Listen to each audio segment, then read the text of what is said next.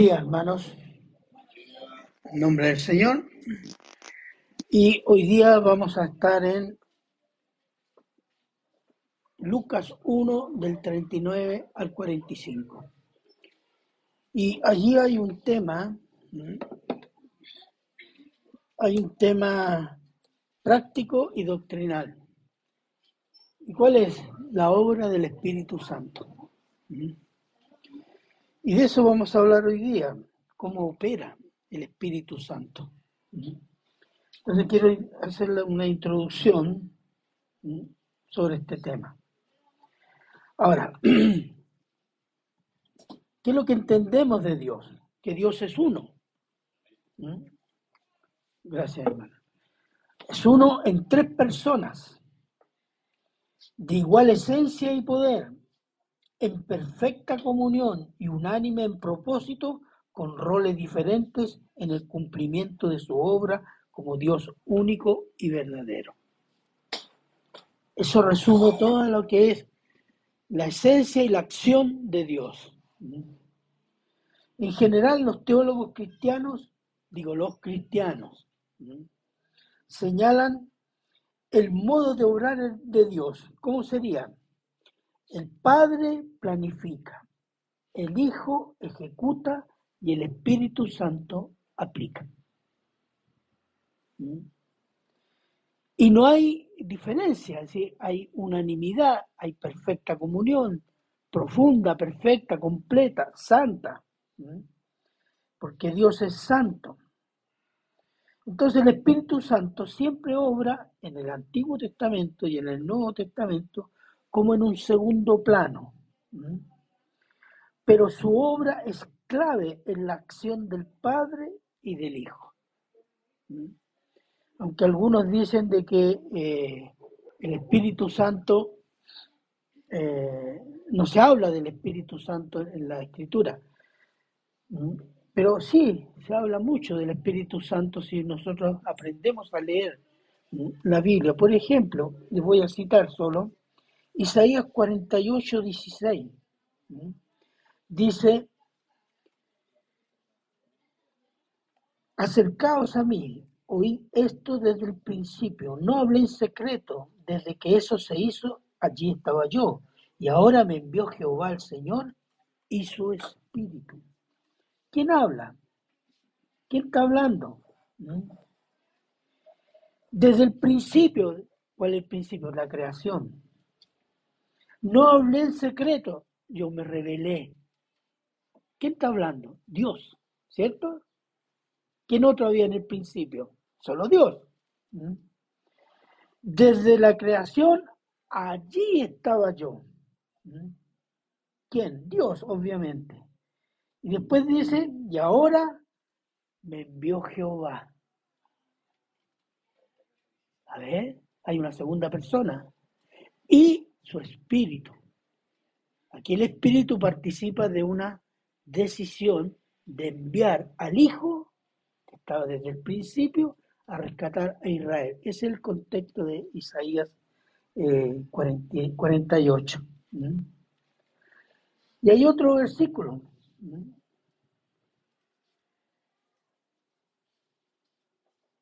Y ahora me envió Jehová, etcétera, etcétera. Eso ya lo terminamos. El Espíritu participa de la decisión del Padre de enviar el Hijo a rescatar a Israel.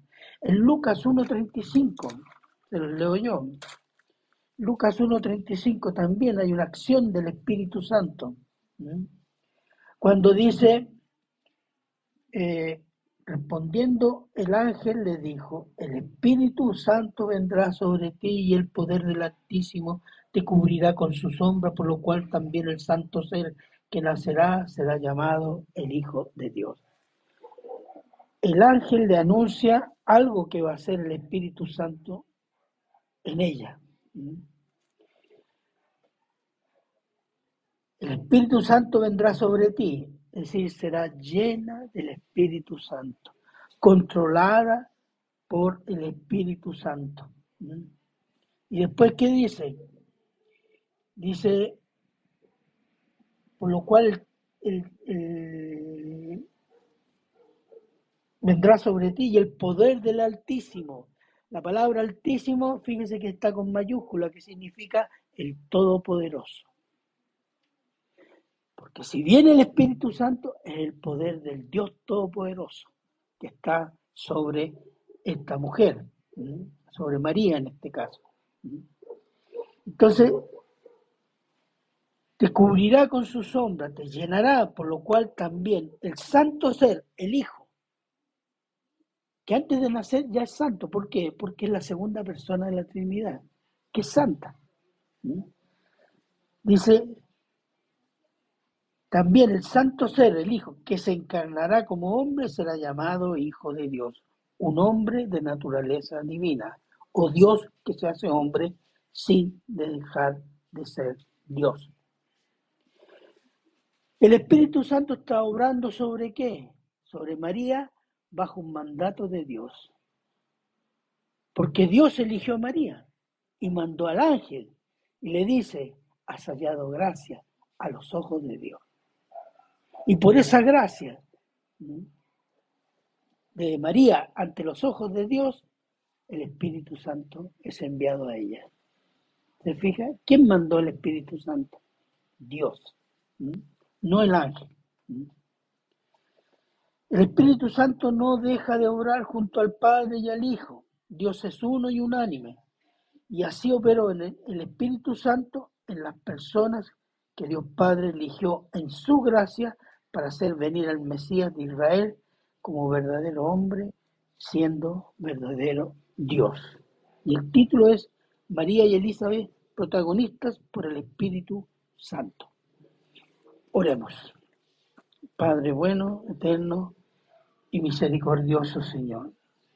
Le damos gracias, Señor, porque podemos examinar este pasaje y ver su, su obra, la obra, la acción de la tercera persona de la Trinidad, que las escrituras dan testimonio del Padre, del Hijo y del Espíritu Santo siendo un Dios, un, Dios único y verdadero. Ayúdenos, Señor, a entender, ayúdenos a amar esta palabra y ayúdenos, Señor, a ponerla por obra para gloria de su nombre. Gracias, Padre, y se lo agradecemos en Cristo Jesús. Amén y amén. Versículos 39 y 40. En aquellos días levantándose María fue deprisa a la montaña a una ciudad de Judá y entró en casa de Zacarías y saludó a Elizabeth. Esta es una visita con propósito. En aquellos días hay que pensar que las mujeres embarazadas no tenían clínica, maternidades, consultorios a dos cuadros, tres cuadras, urgencias, no, no existía eso. Y generalmente la mujer embarazada era acompañada por otra mujer que generalmente era un, una pariente o una mujer cercana para ayudarla. Y al final, al momento del parto, de dar a luz, esa mujer junto a una partera, que era un oficio que había popular, que todavía existe en los campos, en muchos campos y en muchos países, junto con esta parienta, ayudaban a la mujer a dar a luz la criatura. Ese era el sistema. Entonces, en este caso es el ángel Gabriel el que informa a María que su parienta Elizabeth tiene seis meses de embarazo. Y María va inmediatamente a ver a su pariente. Aquí Dios está usando una costumbre normal para un propósito espiritual, porque no solo la va a ayudar, hay un propósito espiritual en esta visita, por eso le puse una visita con propósito. Un propósito espiritual que debe cumplirse para que la obra de Dios prospere. Vamos a ver, versículos, versículo 41. ¿Qué dice? Dice, ya, sí, está bien. Eh, y, aconteció que cuando oyó Elizabeth la salutación de María, la criatura saltó en su vientre y Elizabeth fue llena del Espíritu Santo. Ese es el propósito. Llevar el Espíritu Santo a Elizabeth y a la criatura que estaba en su vientre. Cuando dice saltó la criatura, ¿se asustó? ¿Le dio pánico? No. ¿Qué es lo que explica que dice la criatura saltó, se sorprendió, se gozó, lo que sea? El hecho que lo, dice al final. Y Elizabeth fue llena del Espíritu Santo. Fue la acción del Espíritu Santo. La criatura en el vientre de Elizabeth fue llena del Espíritu Santo como lo prometió Dios. ¿Se acuerda? Veamos Lucas 1.15. ¿Qué le dice el ángel a Zacarías, el padre de eh, Juan y esposo de Elizabeth? Porque será grande delante de Dios, no beberá vino ni sidra y será lleno del Espíritu Santo aún desde el vientre de su madre. Y allí se estaba cumpliendo este dicho del ángel. Juan es lleno del Espíritu Santo en el vientre de su madre. Recordemos que él está designado, y según la profecía que hace el ángel a Zacarías, es que él va a ser el precursor del Mesías. ¿Mm? Entonces, Dios Padre dio el Espíritu Santo al futuro precursor del Mesías por medio de su Hijo, quien Cristo, porque Cristo es santo antes de ser concebido como hombre. El santo ser que nacerá será llamado Hijo de Dios, ya lo vimos, y es lleno del Espíritu Santo en su calidad de hombre, lo cual también bendice a la madre, a su madre, María, que lo porta en su vientre, y asimismo la llenura del Espíritu Santo de la criatura de Elizabeth llena también a su madre, que lo porta y lo debe criar. ¿Por qué? Porque ellas son las responsables, física y espiritual en ese momento de esas criaturas. Y Dios les da un poder, un don espiritual, el Espíritu Santo presente en ellas, para hacer venir uno el precursor del Mesías y el otro el Mesías que se hace hombre. Yo una vez escuché un cura cuando decimos cura católico, obviamente, predicaba, decía, y predicaba precisamente este pasaje de la visita de María a Elizabeth. Y decía, ve que María es la que da el Espíritu Santo, así que es la gran mediadora por la cual todos los que se acercan a Cristo tienen que pasar por María. Mentiroso del diablo, terrible. Y es la única parte que podía citar. Pero ¿por qué María estaba llena del Espíritu Santo? Porque fue elegida por Dios para hacer venir al Mesías. Y el Mesías venía lleno del Espíritu Santo. Y fue concebido por el Espíritu Santo. Fue concebido como hombre por el poder del Espíritu Santo. Pero ellos no, pues ellos quieren exaltar a María y usan los textos fuera de contexto para levantar una herejía. Entonces, Dios Padre llenó del Espíritu Santo a estas dos madres. Una, la madre del precursor del Mesías, y la otra, la madre del Mesías, por medio de la presencia de su Hijo, o para exaltar su Hijo amado, o cuidar de su pueblo. Y aquí hay que ver esto de que Dios está operando, en este caso el Espíritu Santo, bajo la ley. ¿Mm? Cristo está siendo, digamos, recién hecho hombre. ¿Mm? ¿Cómo opera el Espíritu Santo en, este, en, este, en esta dispensación, se llama? Veamos jueces 3 del 9 al 11 que llega primero gana premio. Jueces.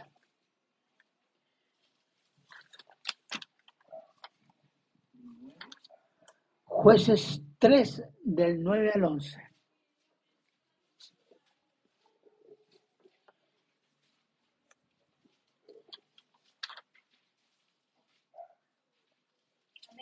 Ya.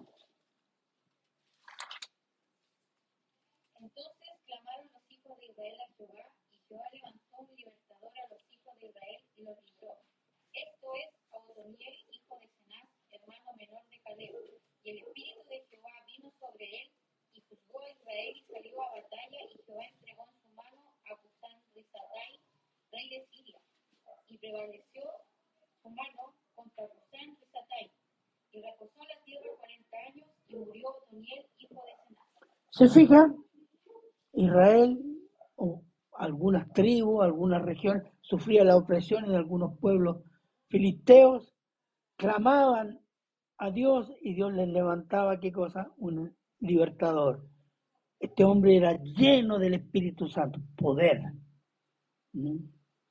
lleno de poder santo, de capacidad de liderazgo, etcétera guiaba al pueblo, lo liberaba, gobernaba y cuando moría este bueno, Israel volvía. A caer. Y ahí, esto fue por alrededor de 350 años. ¿Se fijan cómo operaba el Espíritu Santo? Operaba para cumplir un propósito. ¿Cuál es el propósito? Levantar un líder que guiara al pueblo. ¿Sí? Veamos otro versículo, Éxodo 35, del 30 al 34. Se lo leo yo, acá lo tengo. Éxodo 35, del 30 al 34. Y dijo Moisés a los hijos de Israel, mirad, Jehová ha nombrado a Betzaleel, hijo de Uri, hijo de Ur, de la tribu de Judá, y lo ha llenado del Espíritu de Dios en sabiduría, en inteligencia, en ciencia y en todo arte para proyectar diseños, para trabajar en oro, en plata, en bronce y en la talla de piedras, de engaste y de obra de madera, para trabajar en toda labor ingeniosa, y ha puesto en su corazón el que pueda enseñar, así como a, a Oliab, hijo de Aizamac de la tribu de Dan, y los ha llenado de sabiduría, de corazón, para que hagan toda obra de arte y de invención y bordado de azul en púrpura, carmesí, en lino fino, en telar, para que hagan toda labor e inventen todo diseño. Ahí el Espíritu Santo vino a estos hombres para qué? Para ser artistas, para adornar, para embellecer. Tiene la capacidad de inventar cosas agradables a Dios y a los hombres. Adornar el tabernáculo. Un propósito específico. Esa capacidad de, de eh, ser artista. Y veamos el último versículo, primera de Samuel 10.1.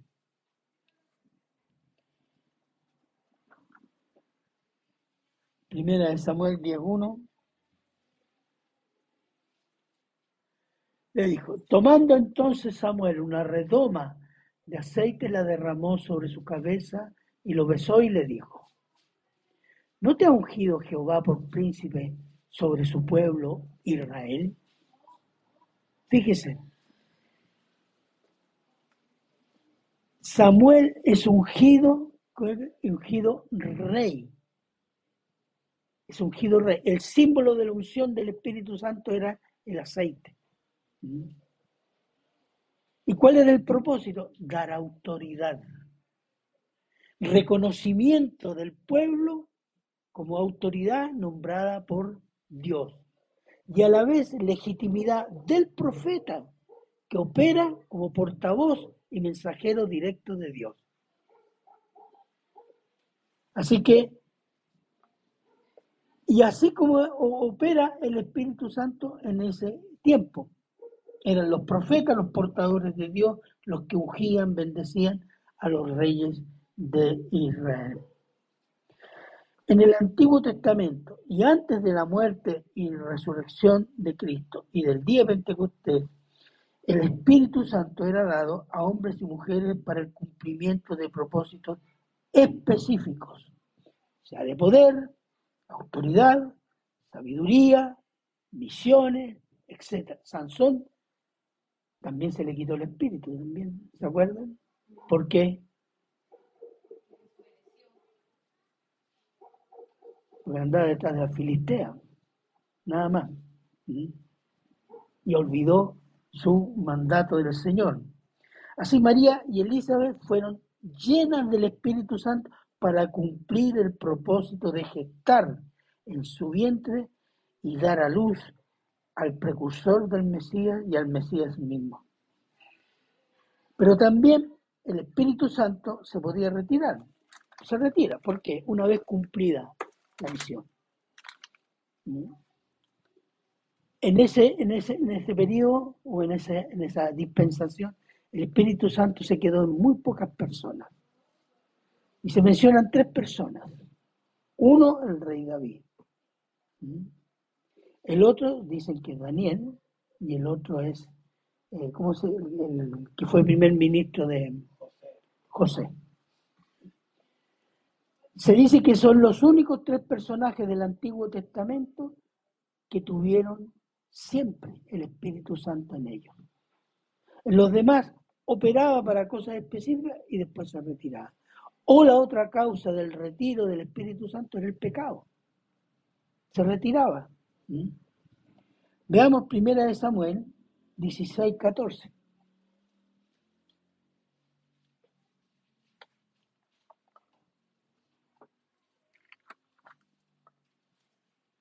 Dice, el espíritu de Jehová se apartó de Saúl y le atormentaba un espíritu humano de parte de Jehová. Exactamente.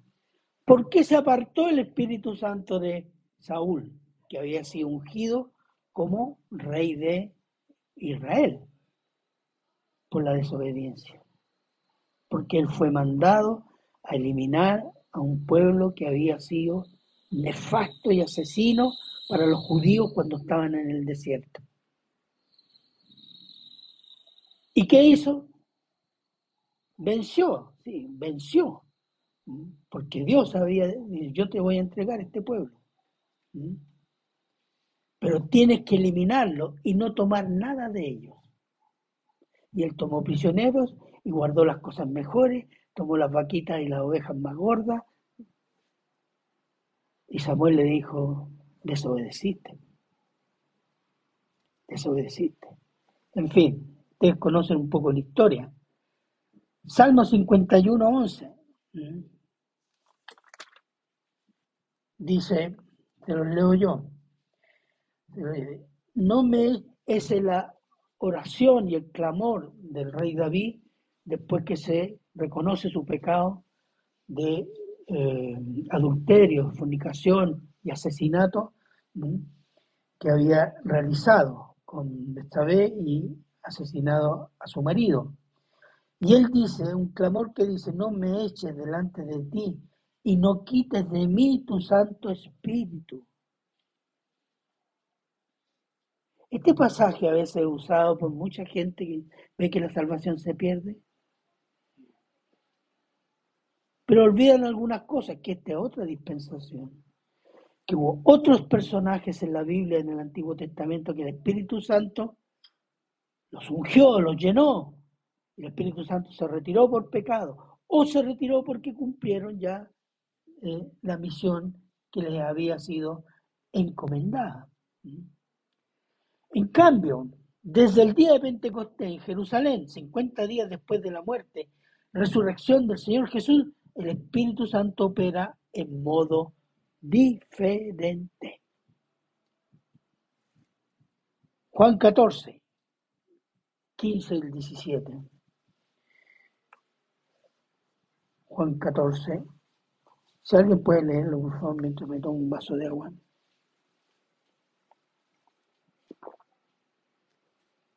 Está en la pantalla. Ya, Del 15 al 17. Amén. Si me amáis, guarda mis mandamientos. Y yo rogaré al Padre y os dará otro consolador para que esté con, vos- para que esté con vosotros para siempre. Y el Espíritu de verdad al cual el mundo no puede recibir porque no le ve ni le conoce, pero vosotros le conocéis porque mora con vosotros y estará en vosotros. Aquí hay algo. Hay dos diferencias. Primero dice, estará con vosotros para siempre. No dice, si pecáis, se va a retirar. No. Y después dice, estará en vosotros, en cada uno de los creyentes, no en algunos dirigentes, no en los reyes, no en los profetas, no solo, en cada creyente, plural, en cada uno de ustedes. Y eso marca la diferencia. La obra del Espíritu Santo, después de la muerte, resurrección y ascensión del Señor Jesús desde el día del Pentecostés, es completamente diferente a lo que era el Antiguo Testamento. El Espíritu Santo es dado al que cree en Cristo para que viva en Él para siempre. El propósito del Espíritu Santo es conformar al creyente, todo creyente en Cristo, a la imagen y semejanza de Cristo durante su vida en la tierra. El Espíritu Santo exalta a Cristo en nosotros y nos exalta a sí mismo. ¿Se han fijado ese detalle? El Espíritu Santo siempre nos guía por medio de la palabra a quién? A Cristo. Porque Él tiene la misión de formar el carácter de Cristo en nosotros, lo que en Gálatas se llama el fruto del Espíritu Santo. Es el carácter de Cristo en nosotros. ¿Mm? Entonces, adorar al Espíritu Santo, invocar al Espíritu Santo, es casi blasfemia. Yo no sé si todavía existe, hay una iglesia en Macul, casi llegar allá al fondo, era grandísima, un tremendo local, con unos letreros así eh, de oro casi, ¿eh? oropel como dice, con letras grandes decía Iglesia del Espíritu Santo. Yo la miraba así, medio de reojo. Esto no, no me parece que está tan bien esto. No, que la iglesia es de Cristo.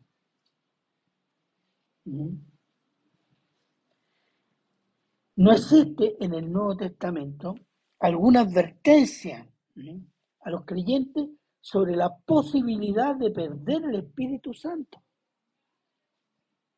Hay algún pasaje que dice, atención, si ustedes pecan, el Espíritu Santo.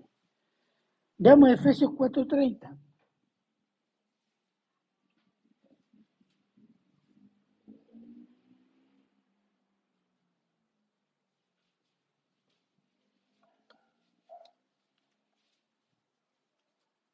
Y no contristéis al Espíritu Santo de Dios, con el cual fuiste sellados para el día de la redención. No contristéis. Y en, y en eh, ¿cómo se llama? En el 1 Tesalonicenses 5:19 dice, no apaguéis el fuego del Espíritu Santo. Pero nunca dice, "Mm, cuidado, se va a ir, nos va a abandonar. No. El Espíritu Santo es como el fuego que nos purifica por medio de la obediencia a la palabra de Dios.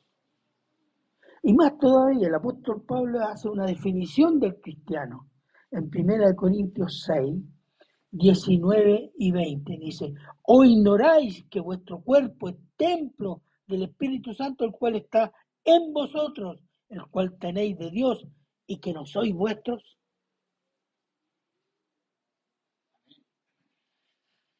Mire, ese, es lo que está definiendo. Cada uno de nosotros es templo, templo de Dios por medio del Espíritu Santo.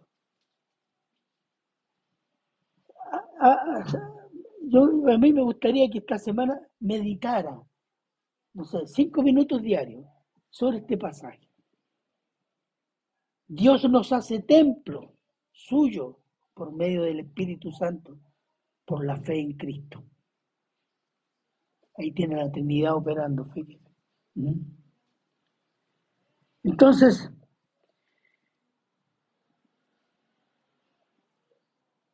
¿y qué pasa si el templo se profana por causa del pecado? está la disciplina del Señor.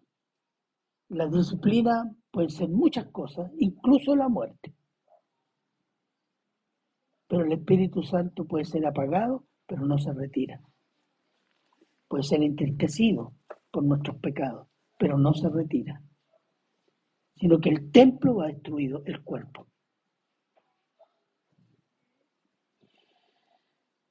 Entonces, en el caso de María y Elizabeth, que viven bajo la ley mosaica, dispensación antes de la venida del Señor, el Espíritu Santo se apartó de ellas cuando cumplieron el propósito de Dios. Ahora, no significa que no, ya no eran más personas devotas a Dios, sino que simplemente no tenían la guía del Espíritu Santo en su persona, sino a través de profetas.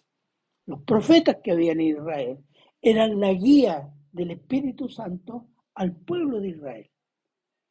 Por eso eran los profetas los que ungían a los reyes. Y quiero leerles Lucas, Lucas 2. Algunas, algunas partes nomás. 25.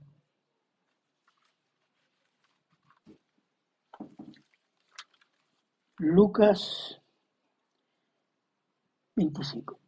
Dice, y aquí había en Jerusalén un hombre llamado Simeón, y este hombre justo y piadoso esperaba la consolación de Israel, y el Espíritu Santo estaba sobre él.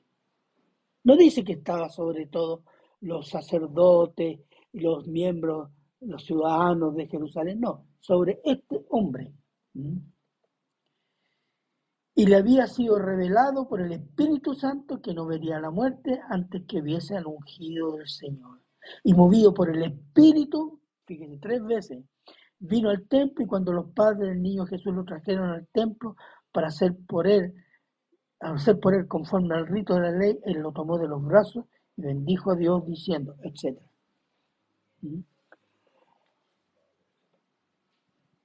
Y hay otro personaje también ahí. Dice, dice versículo 36, estaba allí también allí Ana, profetisa, hija de Fanuel, de la tribu de Aser, de edad muy avanzada, pues había vivido con su marido siete años desde su virginidad, y era viuda y hacía ochenta y cuatro años, y no se apartaba del templo sirviendo de noche y de día con ayunos y oraciones. Y ésta presentándose en la misma hora, daba gracias a Dios y hablaba del niño a todos los que esperaban la redención en Jerusalén. Ahí tiene dos personas llenas del Espíritu Santo con un propósito, anunciar a Jerusalén la llegada del Mesías.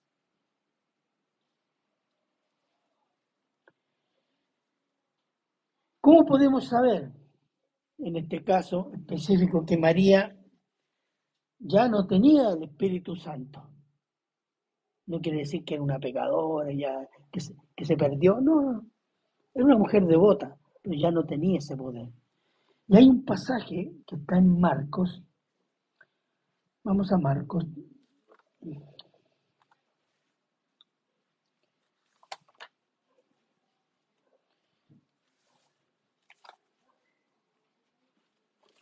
Marcos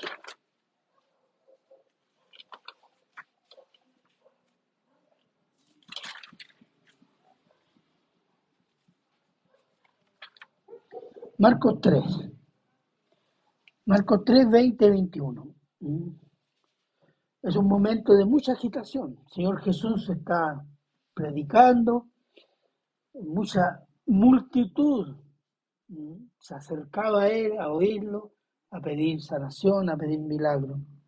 Y dice así, estoy en Marcos 3:20, que dice así, y se agolpó de nuevo la gente de modo que ellos ni aún podían comer pan. Cuando lo oyeron los suyos, y aquí los suyos son sus parientes, ¿quiénes son? Su madre y sus hermanos, vinieron para prenderle porque decían, está fuera de sí. Es decir, está loquito, está loco. Mire que va a ser el Mesías. Y después en el, en el 31 y 35, siempre del mismo capítulo, vienen después sus hermanos y su madre y quedándose afuera, vieron a llamar. No entraron a oírlo. Hoy díganle que vengan, si sabemos que está un poquito loco. Pero ellos tenían ese, partían de esa premisa. Y la gente que estaba sentada alrededor de él le dijo, tu madre y tus hermanos están fuera y te buscan. Él le respondió diciendo, ¿quién es mi madre y mis hermanos? Y mirando a los que estaban sentados alrededor de él, dijo, he aquí mi madre y mis hermanos, porque todo aquel que hace la voluntad de Dios es mi hermano, mi hermana y mi madre.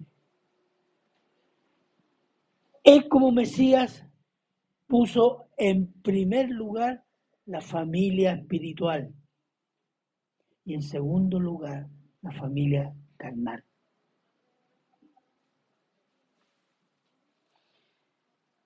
Pregunta, María, después de lo que vivió, lo que vio, lo que oyó, va a buscar al Señor Jesús con sus otros hijos, porque está convencido de que Jesús está fuera de sí, es decir, está loco, se nota que ya no tiene el Espíritu Santo. ¿Se fija? Porque no estaba creyendo lo que estaba diciendo Jesús. Estaba diciendo que era el Mesías. Pero cuando él escuchó a, Simón lo que iba a hacer este, este niño, cuando escuchó al ángel, este será rey eternamente, ella entendió de que era el Mesías. Pero cuando vio operar al Mesías, lo vio con ojos carnales, no con el ojo del Espíritu Santo. Y dijo, está loco. ¿Eso hace de María una inconversa? No. ¿Por qué? ¿Mm? Ella creyó en Cristo al final como el Señor y Salvador y recibió el Espíritu Santo en el día de Pentecostés. Veamos Hechos 1.14.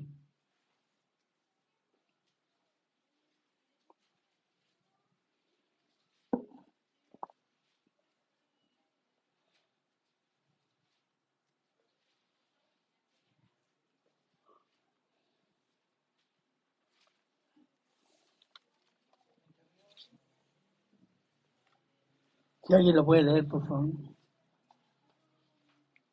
Todos estos perseveraban unánimes en oración y ruego con las mujeres y con María, la madre de Jesús, y con sus hermanos. ¿Se fijan? María estaba allí como una discípula más de los 120 en el, en el lugar, ¿cómo se dice? Alto que le llaman. En fin, pero ¿sabe cómo la presentan los, teólogos católicos? Que María, con su influencia de ser la madre de Dios, extendió sus brazos maternales para reunir a los discípulos en la espera de la venida del Espíritu Santo. Mentira, están haciendo de María una protagonista de este evento. No, o una coprotagonista. Aquí el protagonista es el Espíritu Santo y el coprotagonista fue Pedro, que hace un discurso antes. ¿Mm? Entonces, y eso hace de María una hermana, porque ella creyó, a pesar de, digamos, que tuvo este desliz. ¿Mm? Y algunos de sus hijos, y posiblemente todos creyeron también después de la resurrección de Cristo, creyeron en Cristo como el Mesías. Entonces, ¿cuáles son las que podemos tomar las palabras de María como válidas? Mire, yo tomé de esta de Juan 2.5. Su madre dijo, es en la boda de Canaán, y le pide a Jesús, tengo problemas con el vino. ¿Y qué hace María? Su madre dijo a los que servían, Haced todo lo que os dijere Jesús. Es el mejor mandato de María. Hagamos todo lo que dice Jesús. Pero ahí termina María. Ahí terminó su protagonismo. ¿Mm? No hay más. Ella no es corredentora. Ella ya terminó su función. ¿Mm? Participa como una discípula más, una creyente más. Porque el protagonista pasa a ser Jesucristo. Versículos 42 al 44. Se le dice así. Y exclamó a gran, gran voz y dijo, bendita tú entre las mujeres y bendito el fruto de tu vientre. ¿Por qué se me concede esto a mí, que la madre de mi Señor venga a mí? Porque tan pronto como llegó la voz de tu salutación a mis oídos, la criatura saltó de alegría en mi vientre. Aquí hay un entendimiento que da el Espíritu Santo. Fíjese. Elizabeth exclama, sorprendida en voz alta, bendita tú entre todas las mujeres. ¿Por qué? Porque percibió por el poder del Espíritu Santo la bendición que fue dada a María, llevar en su vientre al Señor, que se hace humano, al Mesías. Elizabeth está sorprendida de entender este hecho tan esperado por Israel y está sorprendida porque este conocimiento se le da a ella, una mujer anciana, esposa de un sacerdote. ¿Por qué no fue a su marido que se le dio este entendimiento, que era un sacerdote? ¿Se ha sorprendido usted? ¿Por qué, Señor, me... ¿Por qué entiendo esto y lo demás no lo entiende? Porque el Señor te está dando ese entendimiento para ti.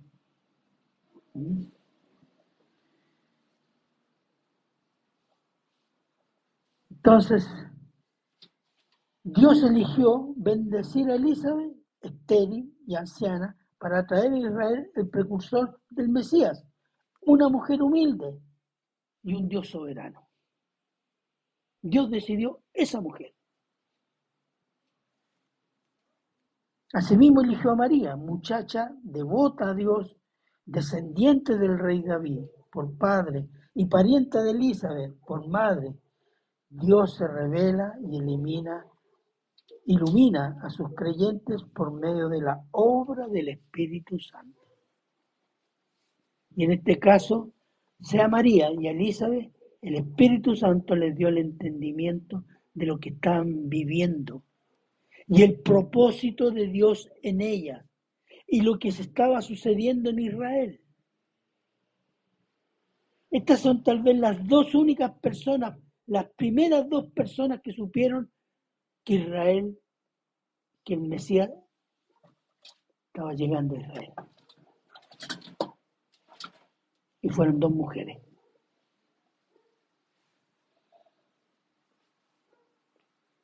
Primera Corintios 2, 10 al 12.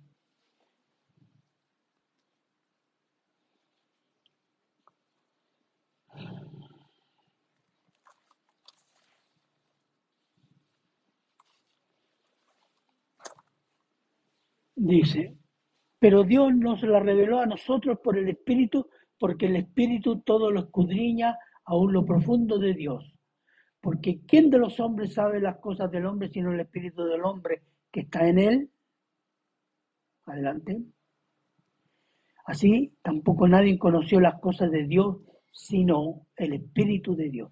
Y nosotros no, y habla de los cristianos, no hemos recibido el Espíritu del mundo, sino el Espíritu que proviene de Dios, para que sepamos, conozcamos y entendamos lo que Dios nos ha concedido.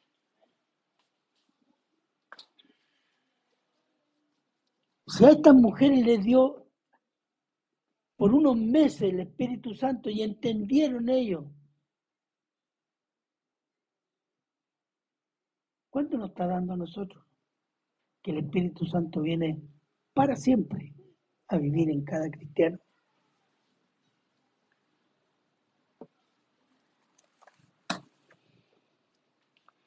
El Espíritu Santo nos es dado Pero es responsabilidad nuestra ser llenos, controlados, sometidos al Espíritu Santo.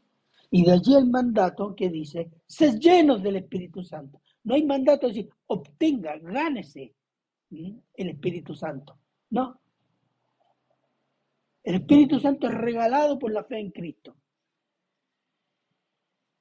Pero mi responsabilidad de todos nosotros, en nosotros, someternos al Espíritu Santo para ser controlados por el Espíritu Santo.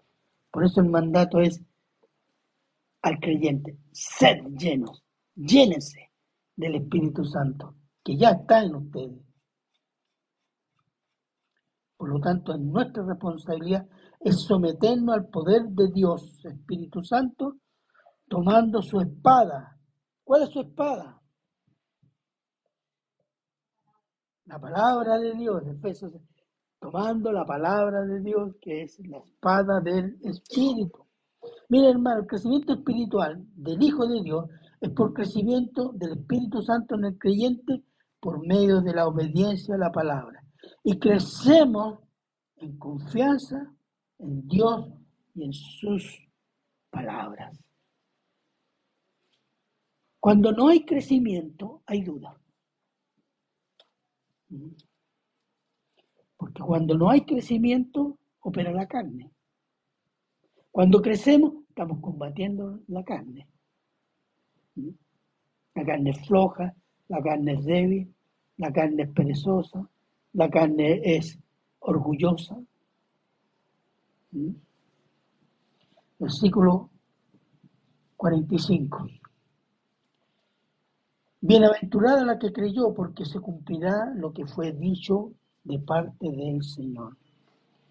Dichosa la que creyó. ¿Quiénes creyeron? Ahí hay dos mujeres que creyeron, María y Elizabeth. Porque se cumplirá lo que fue dado, dicho, perdón, por parte de Dios. Aquí hay una palabra profética de confianza. ¿Qué dicen estas mujeres? Si Dios, que tiene este poder y nos ha hecho partícipe de esto, indudablemente que todo lo que ha dicho se va a cumplir.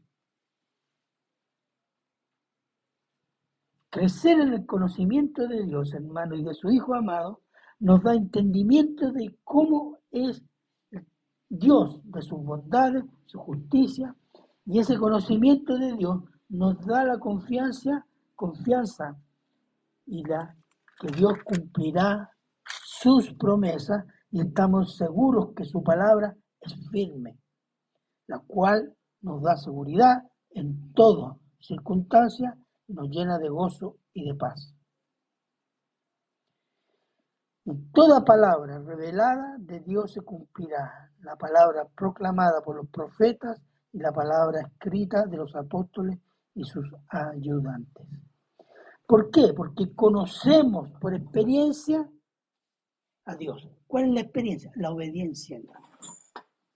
Y cuando usted conoce por experiencia a Dios, goza de su carácter, goza de sus bondades. Y cuando conoce quién es Dios y cómo es Dios, dice, pase lo que pase, Dios va a cumplir. ¿Por qué? porque yo sé quién Dios. Como dijo el apóstol Pablo, yo sé en quién he creído. Eso no hace falta. El día que digan, yo sé en qué he creído, así que no importa lo que pase.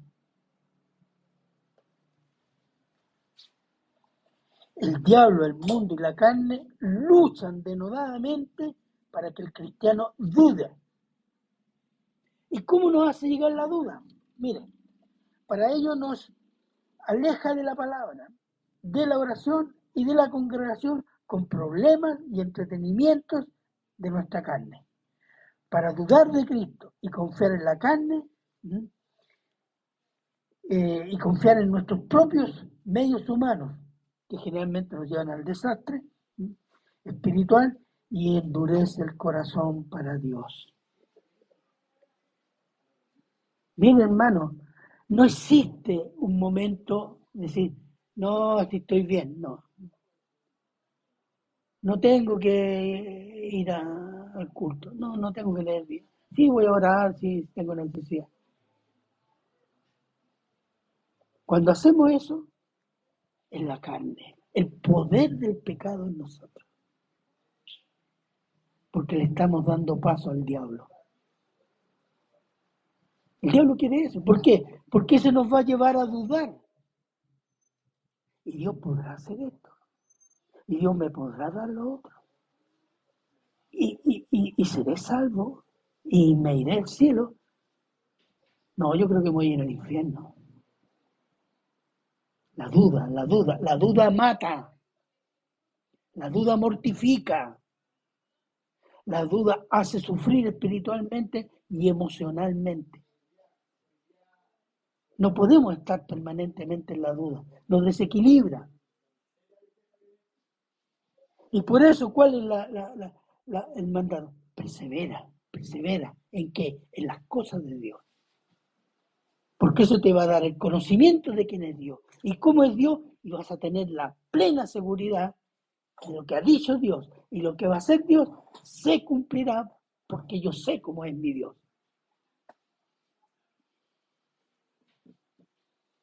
Pero cuando se ha hecho superficial la palabra, reemplazamos a Dios por ídolos y por nuestros deseos.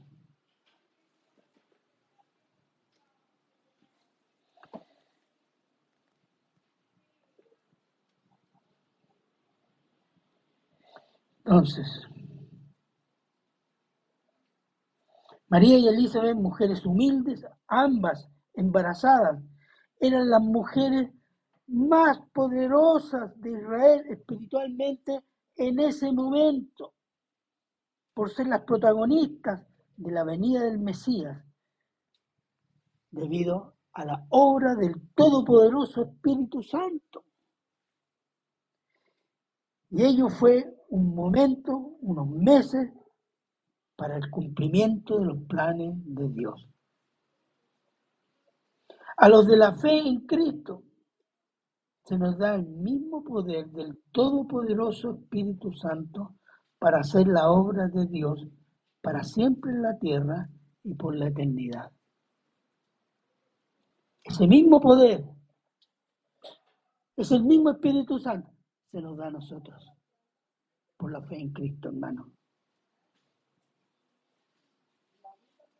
María y Elizabeth no se desanimaron por su condición de mujeres de condición humilde.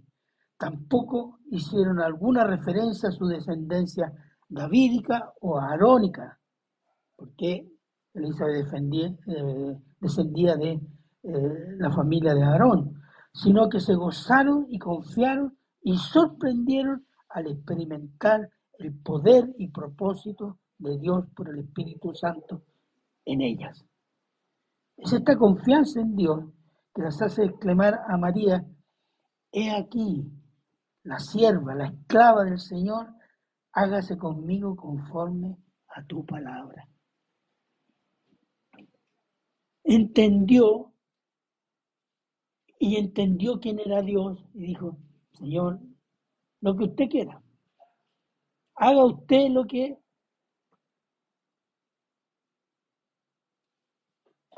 ¿La hemos pensado así nosotros? Señor, te quiero servir, haz lo que quieras, pero no, eso no me gusta. Todo otro no, es complicado.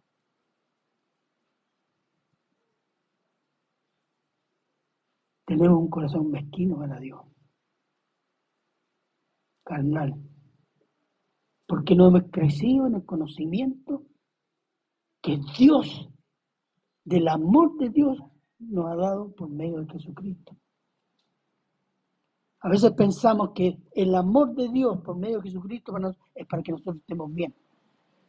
No, hermano, es para que nos santifiquemos. Es para santidad.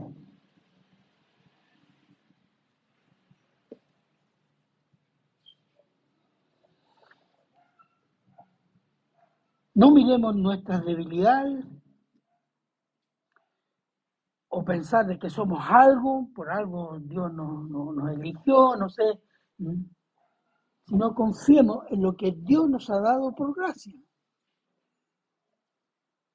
Su Espíritu Santo en nosotros, la posibilidad de entender y obedecer su palabra, la congregación de los santos para orar, para desarrollar los, los dones que el Espíritu Santo ha dado a cada uno.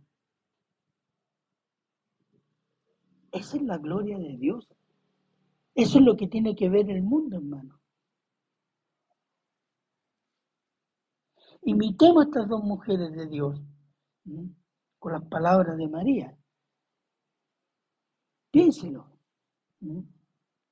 Pensando, diciendo y viviendo esas palabras cada día. Hoy, por el Espíritu Santo, podemos luchar contra la carne, el mundo y el diablo. Pecado. Y mañana, por el Espíritu Santo, seremos glorificados físicamente, sin pecado, por la eternidad. Cuando el Señor dijo, el Espíritu Santo estará con vosotros para siempre, significa que desde el momento que usted cree de aquí y por la eternidad, el Espíritu Santo estará en nosotros. Eso es obra de Dios, hermano, para su gloria. Piénselo así, nosotros somos valiosos para Dios por Cristo. No porque merecemos algo, sino por su buena voluntad. Y estas dos mujeres en su, en su tiempo que tuvieron el Espíritu Santo comprendieron perfectamente y entendieron el tiempo que les tocaba vivir a ella y el propósito que Dios tenía con ella. Ahí se abrió.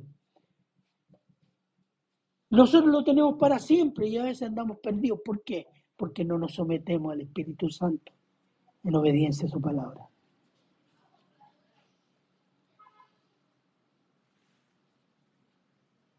Piénselo. La iglesia está entrando, la iglesia está entrando en una fase crítica, a tiempos peligrosos, a tiempos terribles y crecer en la palabra, crecer en Cristo, crecer en, en material. Crecer en obediencia para que el Espíritu Santo controle nuestra vida, nuestro carácter. En ese proceso nos va a ayudar a entender de que pase lo que pase, nosotros somos de Cristo en vida o en muerte. Y que Cristo va a cumplir su palabra de salvación y de juicio. No nos equivoquemos. Así, cuando, cuando Él diga, a nosotros nos corresponde disponernos, como María. Hágase conmigo todo lo que usted quiera, Señor. Amén. Oremos. Padre bueno, eterno, misericordioso Señor, damos gracias Señor por este pasaje que podemos traer esta lección de estas dos mujeres, siervas, devotas, que cumplieron con el rol asignado, llenas del poder del Espíritu Santo y entendimiento de lo que debían hacer. Gracias Padre por este pasaje, porque nos da también el entendimiento de lo que debemos hacer, de lo que debemos ser nosotros. Gracias Señor por esta bendición. Se lo agradecemos siempre en Cristo Jesús.